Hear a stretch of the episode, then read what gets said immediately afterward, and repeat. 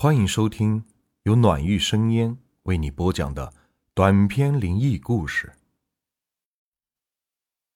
今天的故事名字叫《深渊鬼事》。我的老家是山西的，我大学毕业以后在山东找了一份工作，所以每年只有放长假的时候才能回个一两次家。二零一六年十一月的时候。我回到家闲的没事准备到集市上去逛一逛。走在路上，我迎面碰上了一个中学同学。哎，这不是刘刚吗？你什么时候回来的？哦，是赵婷啊，好久不见了。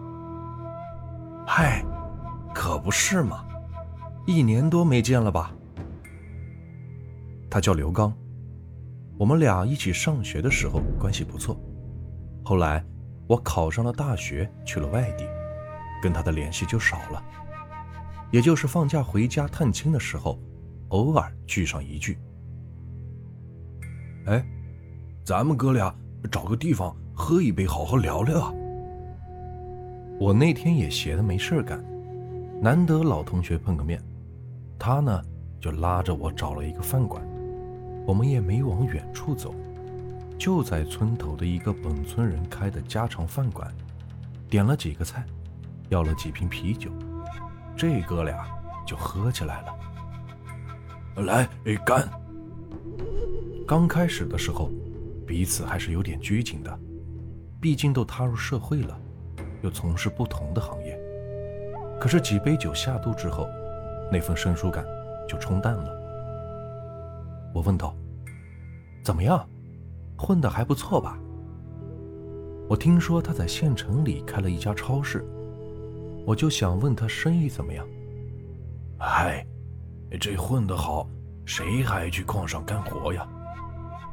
可刘刚一副失魂落魄的样子，他说这个超市的生意不好，早就盘出去了，忙活了两年，不但没有挣到什么钱，还欠了一屁股的债。哎。如今在矿上干活呢。哦，你在矿上干活呀？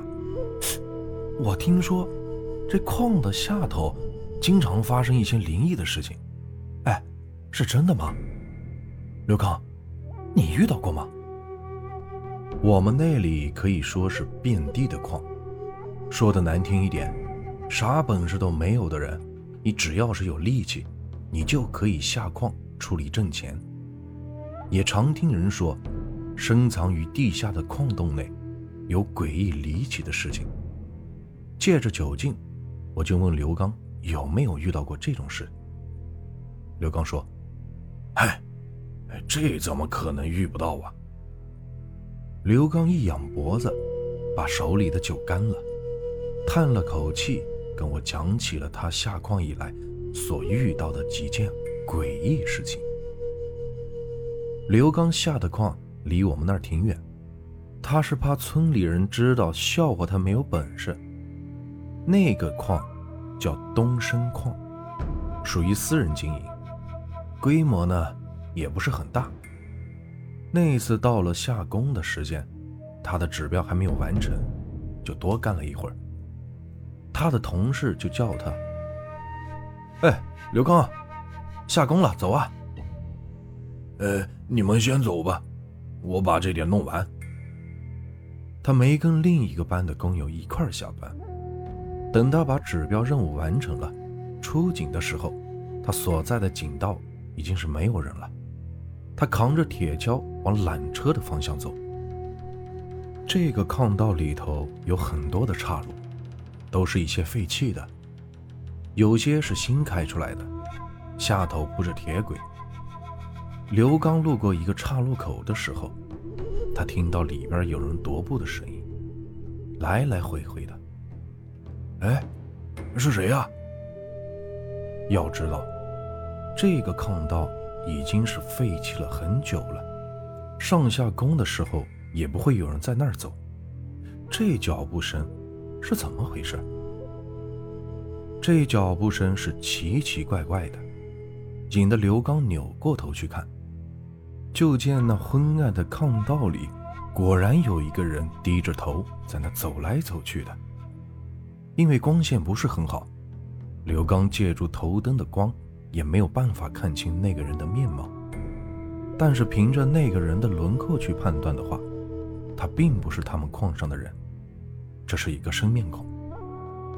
前面咱们也说了，刘刚所在的这个矿是一个私人的小矿，总共也就二十几个人，就算不在一个班上，也都能认识的差不多。这个人，他从来没有见过，但穿的却是矿上的工作服，只是。他们在矿地下，怎么能没戴安全帽呢？刘刚觉得好奇，就问那个人在干什么。哎，干嘛呢？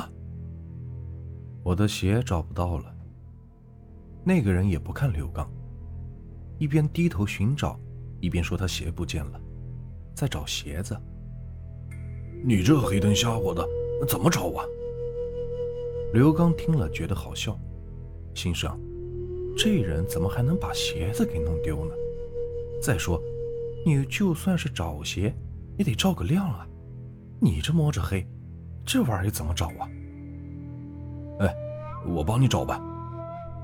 刘刚呢，也是一个热心肠，听说那个人鞋丢了，就打算帮他一起找。刘刚往前走了几步，就看到那个人有一只脚是光着的，果然没穿鞋。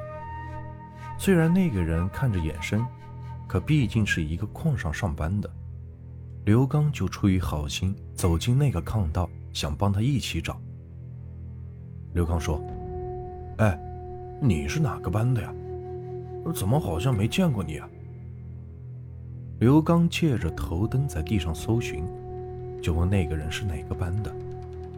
可是刘刚问了好几句，那个人也不正经的回答，他的嘴里。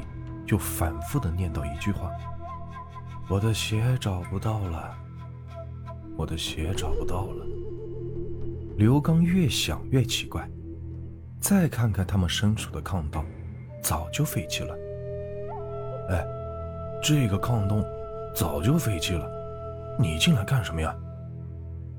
他问那个人：“怎么会把鞋子丢进这废弃的炕洞里呢？”可是那个人就像没听到刘刚的话一样，还是自顾自的在那找着他的鞋子。我的鞋找不到了，我的鞋找不到了。刘刚当时想的是，那个人可能是脑子有点问题，因为在矿上变疯变傻的他也见过。想到这儿，刘刚就停止了寻找，大声的质问。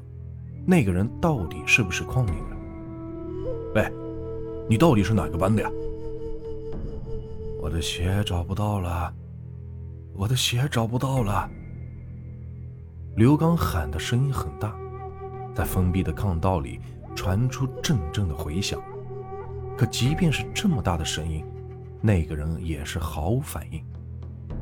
这可让刘刚有些害怕了。他的脑子里。突然闪过了以往听工友说的那种关于抗道遇鬼的事儿，心想自己也遇到了鬼吧？喂，你你是不是鬼啊？刘刚问。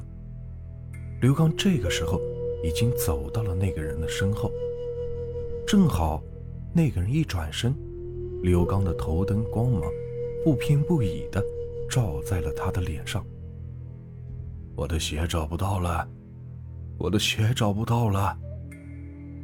嗯，刘刚此时看清楚了那个人的脸，他吓得大叫一声之后，往后一退，就摔到了地上。我的鞋找不到了，我的鞋找不到了。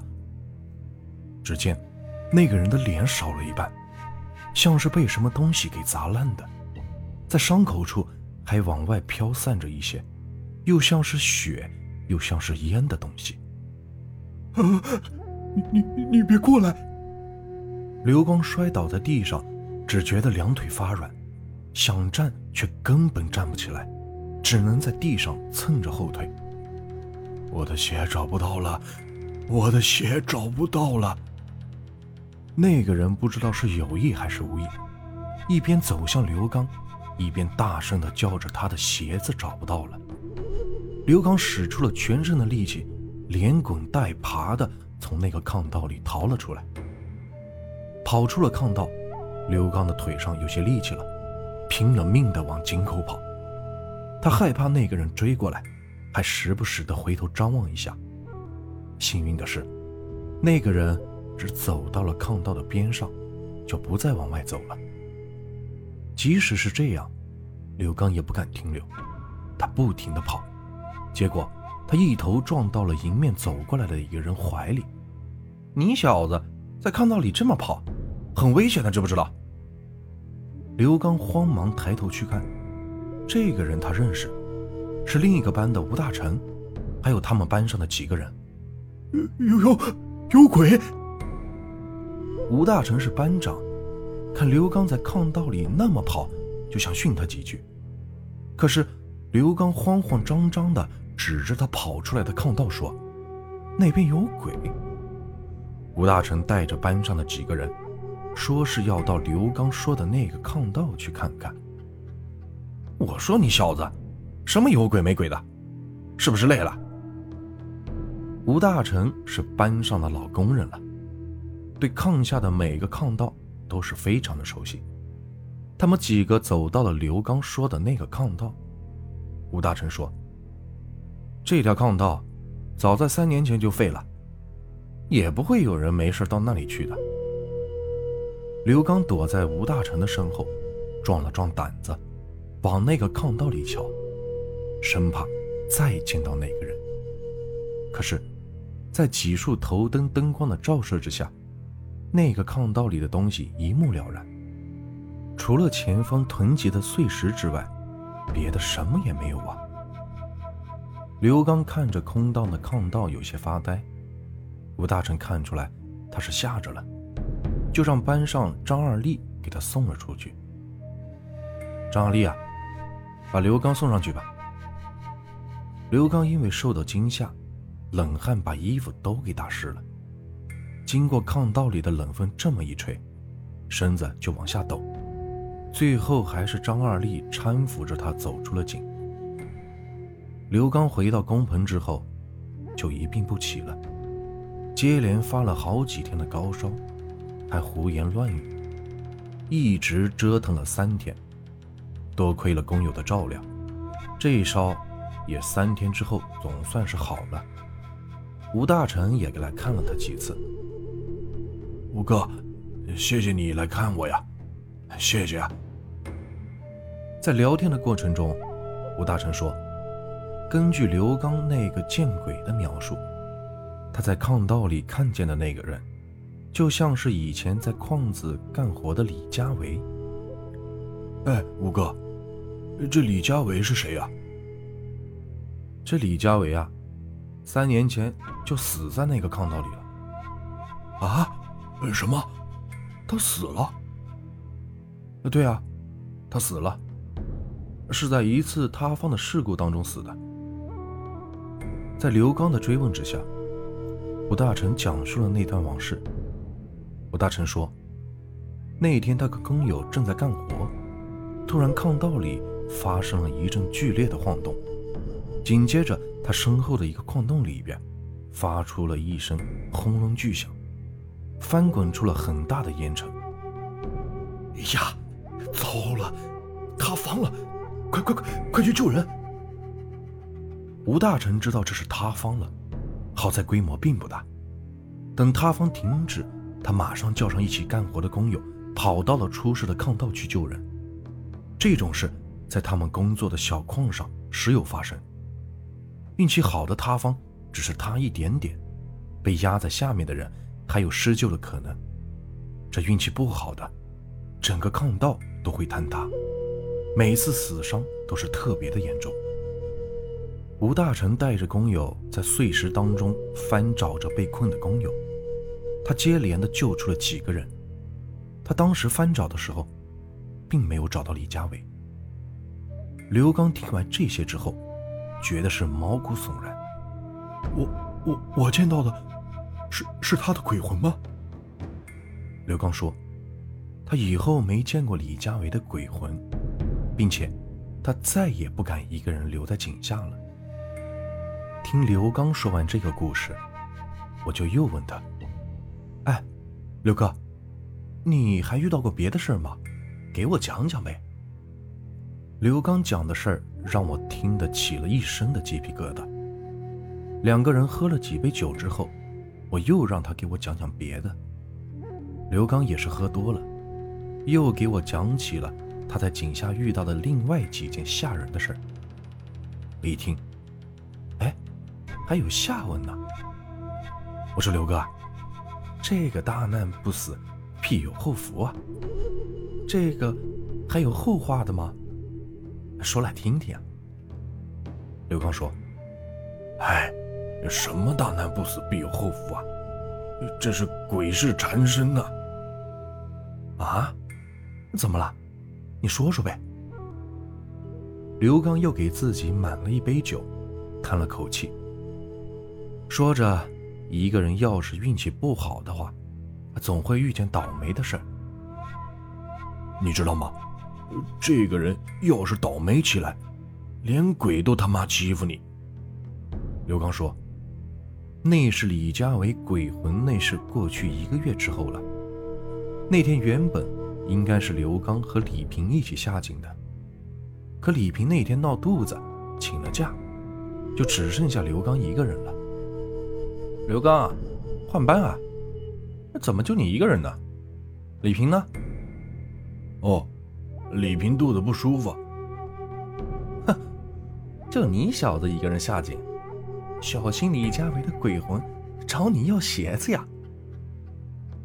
在路上遇到了几个从井里出来的工友，看刘刚一个人，就拿李家维鬼魂的事跟他开玩笑。哼，我要是碰见李家维的鬼魂，我让他找你去。这个事情已经过去一个多月了，刘刚也早就不当回事。他见工友拿这件事跟他开玩笑。他也不当真。刘刚一个人下了井，扛着铁锹就往炕道里头去，跟别的班汇合。炕道里边的光线昏暗，每隔五六米才有一个照明灯。刘刚一个人走着走着，就发现这炕道里起了一层雾，而且越往里走，那个雾气就越浓。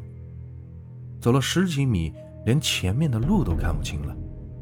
只有雾里朦胧的灯光。他们挖矿的时候，经常挖到地下温泉水，就算是有雾，也并不稀奇。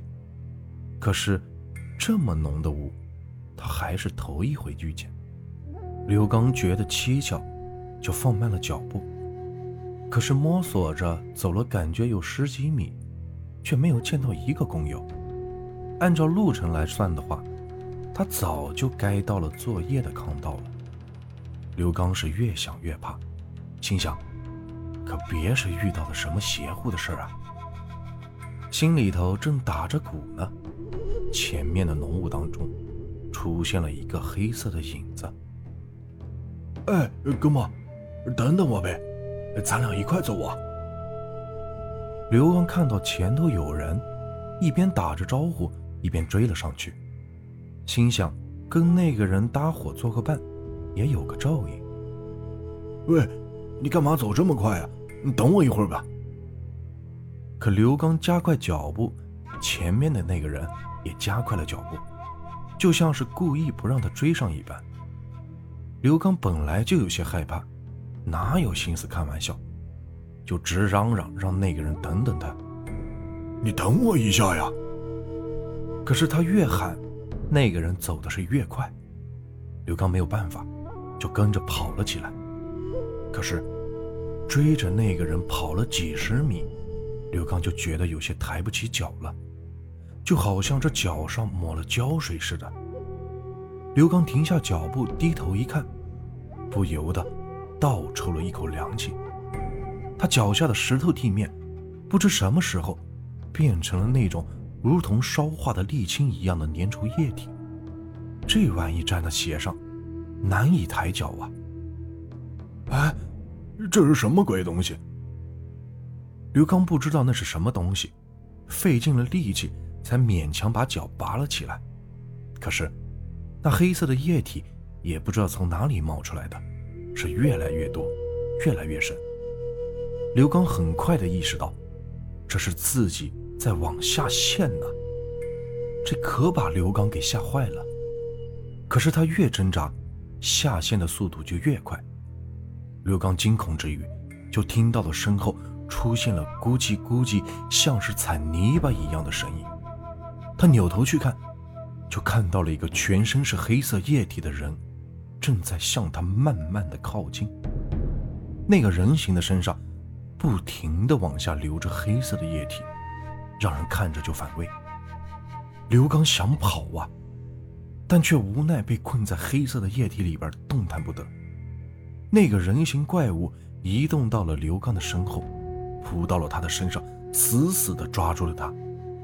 刘刚奋力地想要摆脱他，但是那个人形却是越抓越紧。在刘刚的脚下，那黑色的液体里边伸出了几双黑手，齐齐地抓向了刘刚。而且刘刚发现。那些黑色的手的数量正在暴增啊！全部都死死地抓住了他，把刘刚往黑手的液体里边拖。